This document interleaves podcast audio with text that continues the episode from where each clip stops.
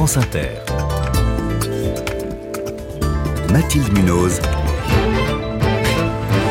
6h21, faisons du sexisme de l'histoire ancienne. C'est le slogan que lance aujourd'hui le Haut Conseil à l'égalité entre les femmes et les hommes. Le HCE qui publie aujourd'hui son sixième rapport annuel sur l'état du sexisme en France. Et les conclusions ne sont pas encourageantes. Bonjour Sylvie Pierre Brossolette. Bonjour. Présidente du Haut Conseil à l'égalité entre les femmes et les hommes. Merci de venir nous donner en exclusivité sur France Inter les résultats de votre étude. Le sexisme en France en 2024, ce n'est malheureusement pas de l'histoire ancienne, au contraire, il s'enracine. À quoi le voyez-vous? Nous avons établi un diagnostic euh, très poussé grâce à l'Institut Via Voice sur 3500 personnes qui malheureusement confirme le diagnostic de l'année dernière, c'est-à-dire que le sexisme reste très puissant et en particulier, euh, paradoxalement, dans la tranche d'âge des jeunes adultes de 25-34 ans.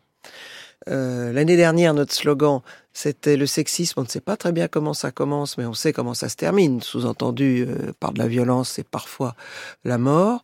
Cette année, nous avons voulu, euh, grâce à la commission stéréotype très bien coprésidée par Marianne Bernard et Xavier Alberti, qui sont très engagés, essayer de mettre en évidence quelles étaient les causes de ce, les racines du mal de cette de ce sexisme endémique, systémique, structurel, et donc trouver les racines du mal. Pourquoi?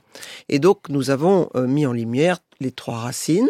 Euh, ça commence à la maison, ça continue à l'école et ça explose dans le numérique. À la maison parce que les parents ne se rendent même pas compte qu'ils élèvent différemment les filles et les garçons, mais quand on leur demande leur avis, eux ils s'en rendent compte très bien. Puis l'école qui reproduit les biais sexistes au point que euh, les, filles n'ont même pas l'idée de faire une carrière scientifique ou technique. Et enfin le numérique où j'insisterai une seconde. C'est terrifiant parce que ça décuple tout. 92%, euh, et c'est un de nos scoops, euh, des vidéos les plus vues destinées aux enfants contiennent des stéréotypes sexistes, y compris physiques. Et euh, deux tiers des jeunes adultes de 25-34 ans disent s'inspirer du porno pour leur activité sexuelle. Et quand on sait que le porno contient 90% de contenu dont les violences sont passibles du code pénal, il y a de quoi être inquiet. Et alors, le résultat euh, de, de, de ces trois euh, incubateurs, hein, c'est comme ça ce que, ce que vous appelez euh, la famille, l'école et le numérique, c'est par exemple qu'aujourd'hui, encore en France, donc en 2024, plus de la moitié de la population trouve normal qu'une femme cuisine tous les jours pour toute la famille. Il y a un quart des jeunes hommes qui pensent qu'il faut parfois être violent pour se faire respecter. Je vais redonner un dernier chiffre, ça sert à rien d'inonder, il vaut mieux en retenir quelques-uns. Plus d'un jeune homme sur cinq pense qu'il est normal d'avoir un salaire supérieur à sa collègue. Comment expliquez-vous que la situation régresse dans cette catégorie d'âge spécifique, les 25-34 ans. Ah, Pour moi, c'est le numérique c'est l'école du sexisme. Vous avez bien sûr le milieu familial qui perpétue les stéréotypes euh, appris de génération en génération. les poupées pour les filles à Noël, les petits voilà. pour les, et les garçons. parents, on leur demande, ils sont sympas, on leur dit que vous avez eu l'impression de euh, d'élever vos filles comme vos garçons, mais oui, mais oui. Et puis quand on demande aux filles, 74, 74% d'entre elles disent pas du tout. Bon, il y a une vraie différence. La preuve, euh, est-ce que vous avez demandé, donné les mêmes jouets? Non, non, pas du tout. 3% des filles ont reçu des, des petites voitures et 3% et 4% des garçons euh, des poupées. Donc euh, il y a des différences, l'école les perpétue fatalement, et puis euh, là on peut agir, parce qu'à l'éducation nationale quand même on peut enfin appliquer la loi qui a été votée il y a 20 ans. J'ai eu le plaisir d'entendre le Premier ministre répondre favorablement à la demande du HCE samedi soir à Lyon en disant qu'enfin les premiers cours prévus par la loi allaient être mis en place à la rentrée 24, mais ça ne suffit pas. Il faut aller, il faut en faire plus. Quel niveau scolaire? Euh, primaire et, et, et secondaire, c'était ce qui était dans la loi votée il y a 20 ans, 22 ans.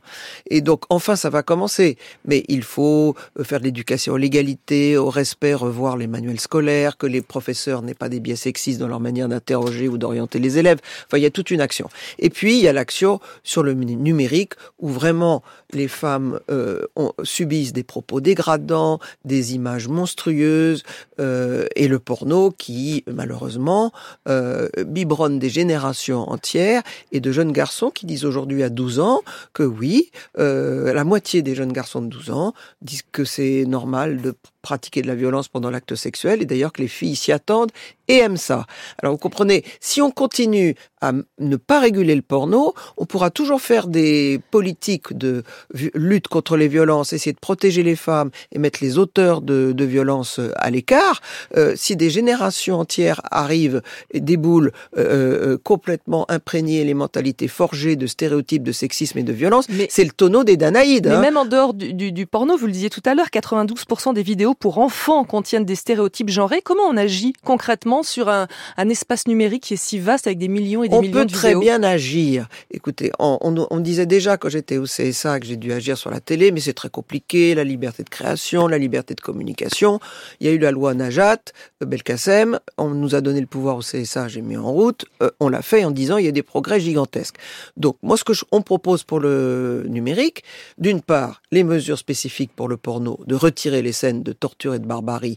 Je remercie le Parlement, en tout cas l'Assemblée nationale, d'avoir voté cet amendement euh, qui peut-être du coup va entrer en vigueur euh, assez vite et ça sera déjà une bénédiction. Mais sur le ce qu'on appelle le sexisme ordinaire, les stéréotypes ordinaires véhiculés par les grandes plateformes euh, du numérique, nous avons reçu les grands patrons. Ils ont été d'accord pour faire comme les chaînes de radio-télévision, s'auto-évaluer le degré de stéréotypes et de sexisme chaque année sur les contenus les plus vus. Et si on le met et si on le grave dans le marbre dans la loi et que ça se fait chaque année sous l'égide de l'Arcom, on fera des progrès. Et sur le sexisme ordinaire, une dernière question, hein, très rapidement, Sylvie Pierre Brossolette. Euh, on a entendu beaucoup de personnes défendre Gérard Depardieu justement en justifiant cet esprit gaulois ou ce plaisir de la gaudriole. Qu'est-ce que ça vous inspire? Écoutez, ça montre qu'on a encore beaucoup de travail euh, au HCE, que le sexisme est tellement répandu que euh, on se croit tout permis.